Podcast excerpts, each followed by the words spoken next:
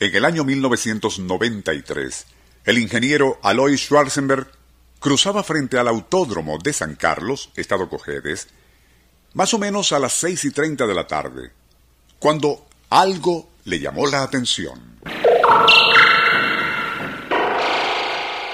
Era como un chisporroteo en el aire, aproximadamente sobre el área de unas tanquillas cerca de la entrada.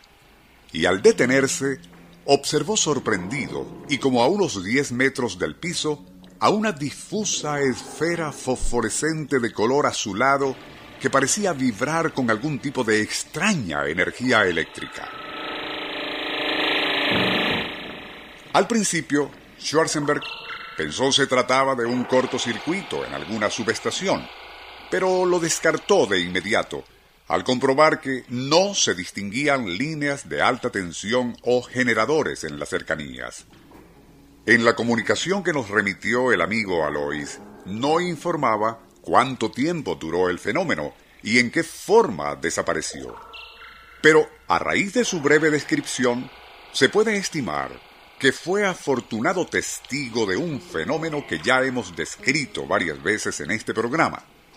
Se trata del llamado rayo esférico o bola de fuego.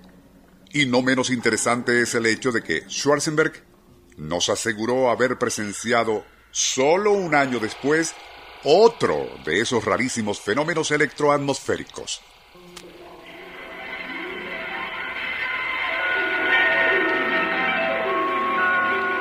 Nuestro insólito universo. Cinco minutos recorriendo nuestro mundo sorprendente.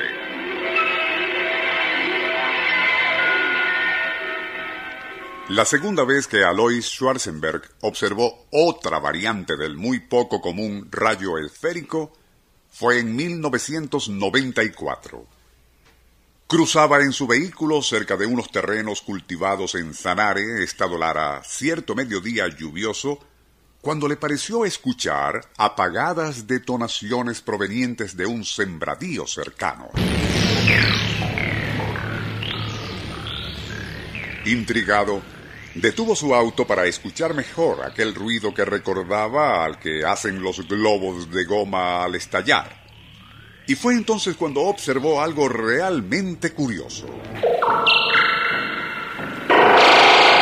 Como a dos o tres metros por sobre aquella siembra, surgían para luego desaparecer pequeñas esferas luminosas de un color gris azuloso que, y tras oscilar por varios segundos en el aire, luego se desintegraban súbitamente. A pesar de que el espectáculo era fascinante, y temiendo que fuera preludio de una tormenta eléctrica, pues además del cielo muy encapotado, la atmósfera parecía estar altamente ionizada, optó por continuar la marcha, pero no sin antes notar como un solitario campesino a cierta distancia contemplaba boquiabierto aquel mismo fenómeno que sin duda debió parecerle algo fuera de este mundo. ¿Fue en verdad lo que vio el escucha Schwarzenberg y también un campesino del sector alguna variante del legendario rayo esférico? Como quizás lo recuerden veteranos escuchas de este programa, esa muy extraña fenomenología electroatmosférica fue el tema que se trató en el primer capítulo de nuestro insólito universo en un ya lejano 4 de agosto de 1969 y basado en las investigaciones del famoso científico ruso Peter Kapitsa. Dicho fenómeno ya había sido reportado en diversas zonas de Europa Central e incluso en la capital francesa, pero y desde que se radió aquel programa inicial de esta serie, no hemos tenido noticias de que se le haya visto en Venezuela. De allí que el que nos reportó el ingeniero Schwarzenberg quizás sea el primer caso documentado de tal rayo esférico en nuestro país.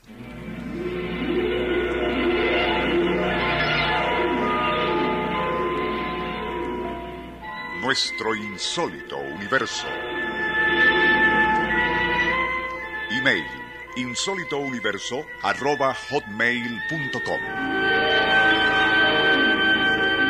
Libreto y dirección Rafael Silva. Operador Francisco Enrique Mijares.